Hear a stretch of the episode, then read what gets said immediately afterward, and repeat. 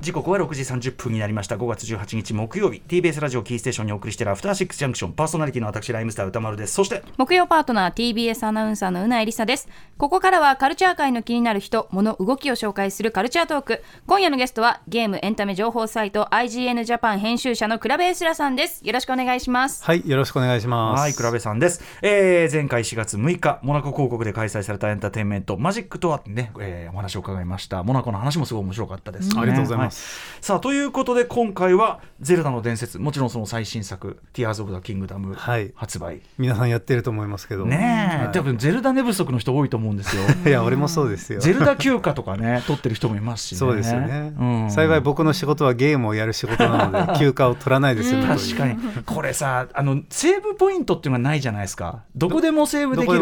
どこでもできるだけにやめ時っていうかどこでやめるみたいなのが見つけづらくて。そうですよね。なんかもう一個先までやっとくかみたいなのが。そうだね。なんかもうワンゲームみたいな気持ちでこう目標を一個一個なんか延長しちゃいますよね。あとそのやっぱり過剰に負荷がかかんないのも長時間やっちゃうあれかもしれないよね。BGM がじゃんじゃが鳴ってなかったりとか静かに心地いいからさここらもやっぱこれブレワイの時からそうですけど5分とか10分で終わるじゃないですか。ゼルダの従来のダンジョンだったら1時間かかるから。10分でじゃあもう一個やっておくかみたいな感じになりますよね。でも俺祠結構むずいものはむずくって。分かんないやつありますよね。そう。俺思わずあんま普段やんないんですけど攻略動画見ちゃったのありますよ。おお本当ですか、うん、ついついあの、あの、聞き使うとことか難しくって。はい。まあいいや、そんなことはね。はい。えー、ということで、ゼルダの話ですけども、倉部さん、ここから連続企画というか、はい、をやるんですよね。そうですね。うん、うん、これ、どんなことやるんでしょうか？えっと、一応、あの、テーマとしては、ゼルダの伝説の伝説という、うん、えー、企画になってまして、まあ今回、Tears of the Kingdom が、えー、発売したのを記念にですね、まあすごくやっぱりね、もう3日で1000万本突破っていう、もうまた評価的にも、もう一回このゲーム業界をあの変えてしまうぐらいのインパクトのあるタイトルだと思うので、これってポケモン級ってことですね。販売本数的にはそうですね、うんうん、あの前回のスカーレット・バイオレットと同じぐらいの速度で売れてて。ゼルダ最大売上ですかやっぱりそうですね、うんうん、あ売上っていうかまあ最速ですね。最速最速、はい、そうか最速プレワイは3000万とか、3000万に近づいてますね。もうそうですね。でもやっぱりブレス・オブ・ワイドがすごく良かったからまあ今回ももう買うって人が最初から多かったっていうそれはあると思いますけど一方でやっぱり同じ舞台でやるとかちょっと既視感出てくるんじゃないみたいな不安もあっただけに、それをこうなんていうのかななかったことにできたっていうのも、あのそういう意味でもすごいなと思いますね。すね。新しいことやってきて、はい、ということで、えっとまあ、ゼルダの「ゼルダの伝説の」そのシリーズの歴史を振り返っていく特集というのをこれからあの今後やっていこうというか、はい、この「Tears of the Kingdom」で新しいスタンダードを築いているわけですけどそういう新しいスタンダードを築いたゲームがこのシリーズに何本もあるので、その話をぜひねあのしていけたらなと思います。結構全然違うのにってことですもんね。そうなんですよね。はい、えー、ゼルダの伝説の伝説じゃあ今日はちょっとそれのなんていうかな予告編というか、はい、前夜祭というか。第0回。第0回、えー、という感じでございます。お知らせなとお話を伺っていきたいと思います。よろしくお願いします。お願いします。え Hey, it's Kaylee Cuoco for Priceline. Ready to go to your happy place for a happy price? Well, why didn't you say so? Just download the Priceline app right now and save up to 60% on hotels. So, whether it's Cousin Kevin's Kazoo concert in Kansas City, go Kevin, or Becky's Bachelorette Bash in Bermuda, you never have to miss a trip ever again. So, download the Priceline app today. Your savings are waiting. Go to your happy place for a happy price. Go to your happy price, Priceline. 生放送でお送りしていますアフターシックスジャンクション今夜のゲストはゲームエンタメ情報サイト IGN ジャパン編集者のクラベエスラさんです。よろしくお願いします。お願いします。お願いします。さあということで任天堂看板シリーズ最新作ゼルダの伝説ティアーズ、えー、ティアーズオブザキングダムとののリリースを機に、まあ、連続企画ということですが、はい、まずはゼルダの伝説どんなゲームなのか概要を簡単にお説明しておきましょう、はいゼルダの伝説シリーズは任天堂が開発発売しているコンピューターゲームシリーズです1986年にファミリーコンピューターディスクシステムで初代ゼルダの伝説が発売されて以降、様々なハード、様々なジャンルに展開していますが、シリーズの共通点として、アイテムを使用した謎解きによるダンジョン攻略、剣をメインとした戦闘、アイテムによる成長などがあります。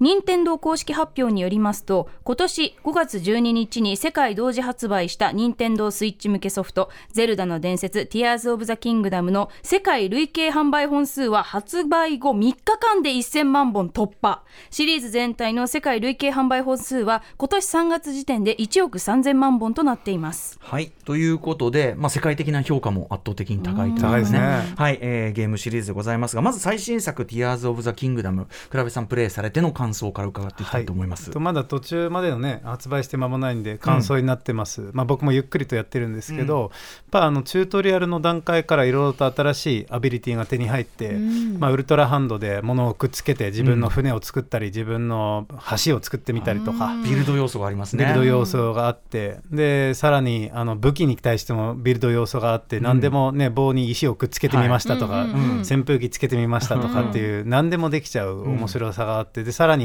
あのそのものの時間を逆再生できる。だから自分が、ね船を作ったのはいいけど船が行ってしまったよっていう時に、戻ってこいってできたりとかね、あの逆再生することで。でさらにその天井を通りルーフっていう技はい。ですり抜けられるっていう、その4つのアビリティ与えられた上でどうぞっていう感じなんですけど俺はこれあのテテレビ番組の「ピタゴラスイッチ」だなと思うんですよね。ほうほうほう。なんかこうあれですねその、まあ、一応理系的な頭の使い方でこれがこう動けばこうなるんじゃないみたいな感じのものをうんゲームに落とし込んでいて、まあこれ「ゼルダの伝説」シリーズ自体がずっとそういうものをやってきてるんだけどそれを今回は本当に自分のそのクリエイティブを100%発揮して作れるっていう意味では、まあ、よくあの面白い遊びの詰まったゲームをあのそのおもちゃ箱のようなゲームって読んだりするんですけど、その究極系なのかなっていう気がしていて。でまあ、ビルド要素でいろんなものを作る自由度のゲームって、まあ、フォートナイトとかねこれまでにもクラフト要素のあるゲーム、うん。まあ、マインクラフトなんかもそうですけど、いくらでもありますけどじゃあそれらがどう違うのかというとこのピタゴラスイッチの部分だと僕は思ってるんですけど、っていうのもじゃあそのビルド要素とか通れルーフみたいな能力で何をするかというと自分の好きなものを作って遊んでもいいんだけど、うん。それに対してそれを活用した謎解きっていうのが用意されてるわけなんですよね。既存のクラフト要素のあるゲームと徹底的に違うのは、そこにゼルダの謎解きっていう要素が入ってくることだと思うんですよね。うん。でまあブレス・オブ・ザ・ワイルドの時からそうなんですけど掛け算でその自分のアビリティを組み合わせて謎を解いていく、えーっていうのがまあ本当に何百倍に膨らまされた感じですかね、うんうんうん。この「Tears of the Kingdom」というゲームは。うんうんうん。はい。だからこそオープンワールドであることっていうのがオープンワールド特集とかありましたけどすごいこれほど本当にオープンワールドの面白さっていうかなんかそのその中で自分なりの面白さを見つけていくけどそれは実はすごくうまくわかなんていうの？誘導っていうか誘導って言うと言葉悪いけど、ううんまく分からされる説明じゃなく、分かった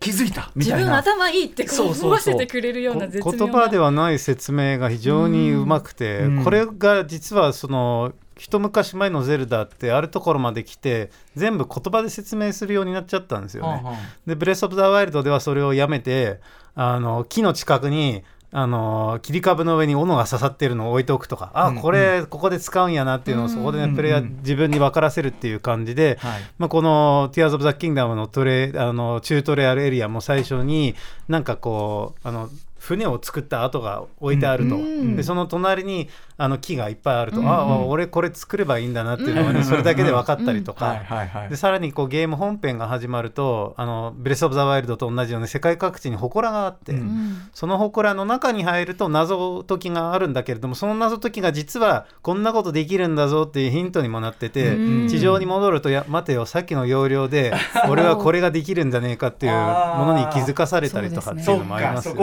していくのか、ん。はいそうかそうかそうか。いやーよくできてんなー。あれ閉鎖的なエリアじゃないですか祠、うん。オープンワールドではないですよね、はいはいでも閉鎖的なエリアでそれをやらないと、うんそのヒントに気づかないわけですよ、ね、あまりにもだからその選択肢とか自由度が高いと、その何していいか分かんない問題を祠の中を、まあそのクリアという名のチュートリアルにしそうてなんですよね。していうことですよこねんなこともあんなこともできるよっていう言葉ではないヒントには実はなってるだからあれそこは教育機関なんですよ実はね。そうなんですよね、で君も、うん。ちゃんとそれが楽しい教育になってるわけですよね、うんうんうん。あこんなことできちゃうんだ、こうん。やっぱその4つのアビリティじゃないんですよね、これプラスこれプラスをこうこの2つを組み合わせたらこんなこともできちゃうんじゃないの？みたいな。例えば自分で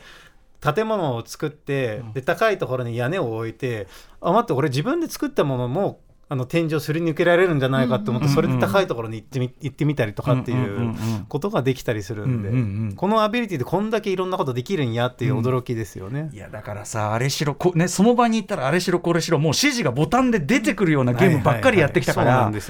なんかねちょっと本当すいません。レベルが違う表現に触れてるます。なんかすいません面白いっす。すごいっす。これはすごい。いやこれだけいろんなことできるこここまでたくさんのことできるゲームはなかなかなくて、ん。そういうチュートリアル的な説明がないっていうのはちょっとね、脱帽ものですよね。本当ですね、うん。はい、ちなみにクラブエースラーさんといえばやはりシェンムー、はいはいはい。っていうかしほぼシェンムー。体の100%。シェンムーでできてる男クラブエースラーさんですけども、シェンムーとゼルダの関係性みたいなのをまあ言っていくならあなんかありますか？いやーない。シェンムー性？いやないんじゃないですか。でもあのブレス・オブ・ザ・ワイルドティアーズ・オブ・ザ・キングダムにシェンムー性があるとするならば、うん。あのキャラクターたちの、えっと、行動パターンですね。雨降ると急いで家の中に入っていったりとか、うん。えっと、いい天気だと話しかけるときに会話が変わったりとかあー実は意外にそういうところもあのものすごく芸が細かいっていうのはあると思うし、うんシェンムーってその一番最初にあのゲームに天候とか日付のそのリアルタイムで変わるっていう時間の流れを取り入れたんですけど、はい全然違ったやり方だけどブレス・オブ・ザ・ワイルドティアーズ・オブ・ザ・キングダムはその辺の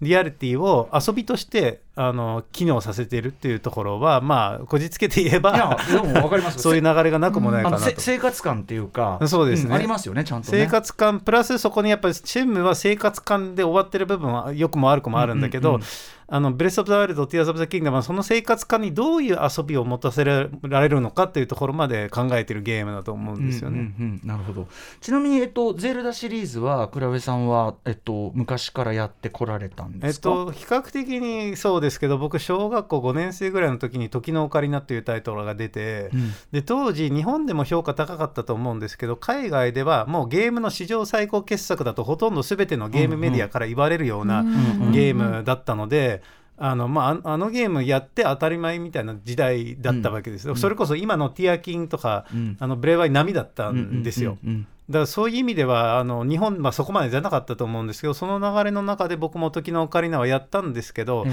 すごく文系な子供だったので、うん。それこそピタクラスイッチ的な遊びでこれを使ってどうやってあそこへ行くんだっていうのを、うんうん。そのロジカルな頭の使い方がすごい苦手だったので。これプレイはオランダ語版みたいなのあったんいやですか？英語ですね、まあ、あうん。の当時はもうゲームは英語でやって当たり前、まあ、今でもそうかもしれないですけど、うんオランダだと。でその中でだから小学校高学年まではストーリーゲーム遊べないんですよね、うん。だからマリオとか確かに。そういうアクションゲームは遊べるんだけどストーリーを読んで理解できるっていうのはちょうど小5あたりからできたので、うんうん。そういう意味で時のオカリナはそういうゲームを初めて遊んだタイトルの一つでもあったんですけど、うんうんまあその感心しながらも俺には難しすぎるなっていう感じで最後まで当時はやってないんですよね。うんうんうん。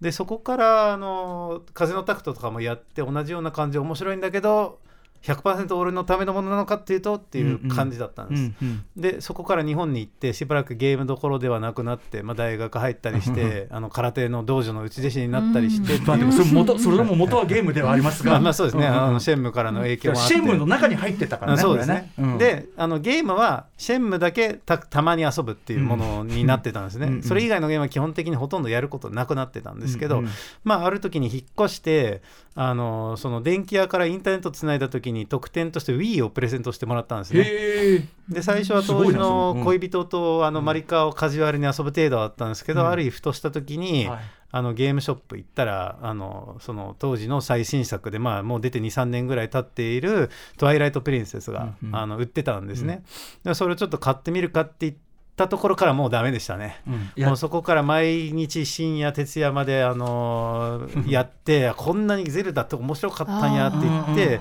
一気にクリアして次は風のタクトだ次は時岡次はムジュラっていう感じでもうゼルダ漬けになってそこからじゃあ今度はプレステ3も欲しいんやって言ってっていう感じで僕にとって「トワイライト・プリンセス」まあ、つまるところゼルダはそうかシェンムー好きからもう一回ゲーム好きに戻るきっかけになったゲームですね。あーそうか、これは大きいですね大きいですね。でそこからさらにクラシックゼルダも掘っていったってことそうでもんですすね、もうゼルダの基本的なシリーズ作品はほとんどやってると思いますね。ちなみにうなえさんもねその時の、まあ、年齢的な問題もあって、時のオカリナの時はちょっとむずくて時のオカリナとムジュラの仮面はまだ私も小学校低学年とかそれぐらい本当に小さかった時なんですけど、うん。兄がすごくゲーマーだったので両方ともプレイしていてその横で見てたんですけど、うんうんうんうん。当時の感覚でもやっぱり社会現象級だよなっていうのは小さいながらすごく感じてました。だからなんかこうその間に「風のタクト」とか他の作品が出てたとは思うんですけど、私の体感では一度あそこでい一回山場を迎えたのかなっていう感覚ではありました。確やっぱプレステ2とかまでいくと本当にプレステの時代なのでゲームキューブで出ていても任天堂の大好きな人たちは当然遊ぶんだけれどもみんなが遊ぶものなのかというとまあ、それでもかなりのセールスを記録してるんだけど、うんうん。今とか時岡の時と比べるとまあ一時ちょっと沈んでる部分もあったのかなとは思います、ね、逆になぜか僕は風のタクトはクリアしてる。おー。でも風のタクトも今になってやっぱ当時はそのビジュアルがすごい可愛らしくて、うん。いや俺らはあの時のオカリナの世界観がいいんやってうんういうん感じだったんだけれども、後になってすごい再評価されて、うんうん。今でもその一番好きなゼルダだという人は結構いると思いますね。あの細かいこと忘れちゃったけどすんごい感心した覚えがあります。だからそのいわゆる世界観として一番好みじゃないけど今回に近くて、これはやっぱり大であれって何気にオープンワールドですよ、ああのゲームね、大海原を旅して、ででももやっぱりあの時のな時代の流れを考えると、GTA3 なんですよ、うんうん。そう。GTA3 が出て次、任天堂はどんなかっこいいゲーム作ってくれるんだっていう時うん。に、風のタクトが出るわけですでも GTA ドンバマリの僕もやっぱすんごい関心。だからやっぱよく常によくできてるっていう感じはすごく思いました、はいはいはい。で倉部さんから見て、えーゼルダどんなシリーズっていう感じのうん。まとめ方できますか、まあ30何年の歴史もあるのであの難しいですけどやっぱ一番大事なところっていうのは僕は謎解きだと思っていて、で謎解きの面白いところってこれは昔のそのベース・オブ・ザ・ワイルド以前のセゼルダでその正解が一つしか存在しないものでも今のティアキンで人の数だけあの正解が存在するあのゼルダでもやっぱ解けた時の気持ちよさですね、あのさっきうないさんも言ってましたけど俺って天才だなって思わせる。うん。これがやっぱ優れたゼルダのあのデザインだなと思うんですね、でそれが昔はアイテムとダンジョンというもので構成されていたのに対して、今はこのリンクのアビリティとそれを自由に使えるオープンワールドで構成されてるんだけど、うん。あの多分こう基本的なあの原体験としての考え方は同じだと思うんですね、そのお俺がこれをできた、うん。俺だけなんじゃないかこれできたのはっていう気持ちにさせられるうんうんうんというところで、うん。でまあ、宮本茂さんというマリオの生みの親でもある人のゲームですね、もともとは。うんで、やっぱその遊びの面白さが一番中心のなになるとは思うんだけれども、じゃあ何が違うかって言ったときに、やっぱゼルダには探索があると、そして、えっと、セリフによるストーリーがあると、そしてそこにはいろんなキャラクターが登場し登場するっていう世界観の部分もやっぱ存在する。うん。一番ストーリーのために遊ぶゲームなのかっていうと、そうではないんですけど、うんうん。やっぱそこにやっぱそのこの作品が好きな理由って実はキャラクターたちが大好きだったとかこのゲームの雰囲気が好きだったっていうところは、マリオよりも結構強いのかなとは思いますね。やっぱ世界観もかなり重要重要な作品だし基本的には、まあ、今回ブレス・オブ・ザ・ワイルド・ティア・キンで同じビジュアル継承されてるんだけれども基本的には毎回新作が出るたびに、うん。あのビジュアルがガラッと変わっちゃうんですよね。うんうん。毎回リセットぐらいの感じありますよね。そうなんですよね。本当にね。はいう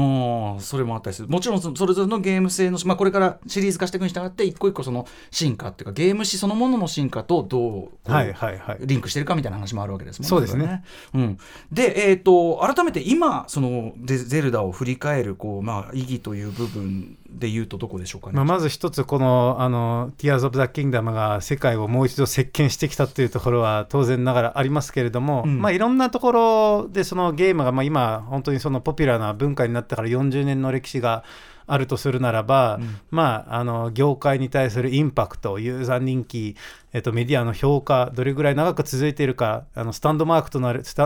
なるようなタイトルが何本あるかとかっていろんなところで見てみると一番重要なゲームシリーズは何なのかっていった時に僕はやっぱマリオとゼルダのこの2本に結局はなっちゃう。と思うんですよね。はい。まあ、現にあの海外でねあのそのいろんなメディアの評価を、えっと、集約したあのサイトでその平均のスコアを出しているところがあるんですけど、うんうん。そこでやっぱ一番になっているのがゼルダだし、うんあのっていうぐらいやっぱりインパクトの大きなゲームなので、まあ、改めてなんでこのあのシリーズってこんなに重要なのか、うん。なんでこんなに面白いのかっていう話はぜひしていけたらなというふうに思います。はい、いや私も改めて勉強させていただきたいですね、これね。で、えっ、と、次回、まあ、あの、特集サイズでですね、えっ、と、このシリーズ、ゲルダの伝説の伝説いくわけですけど、まず、第1回は、はい。どんなことを話すんです第か、1回はまあ伝説が伝説になるまでというかゼルダがゼルダになるまでっていうところで、まあ、初代ゼルダから入って「えー、と夢を見る島」っていう、えー、とシリーズ本編だと4作目かなまでのところを話していって、まあ、やっぱその最初にいきなり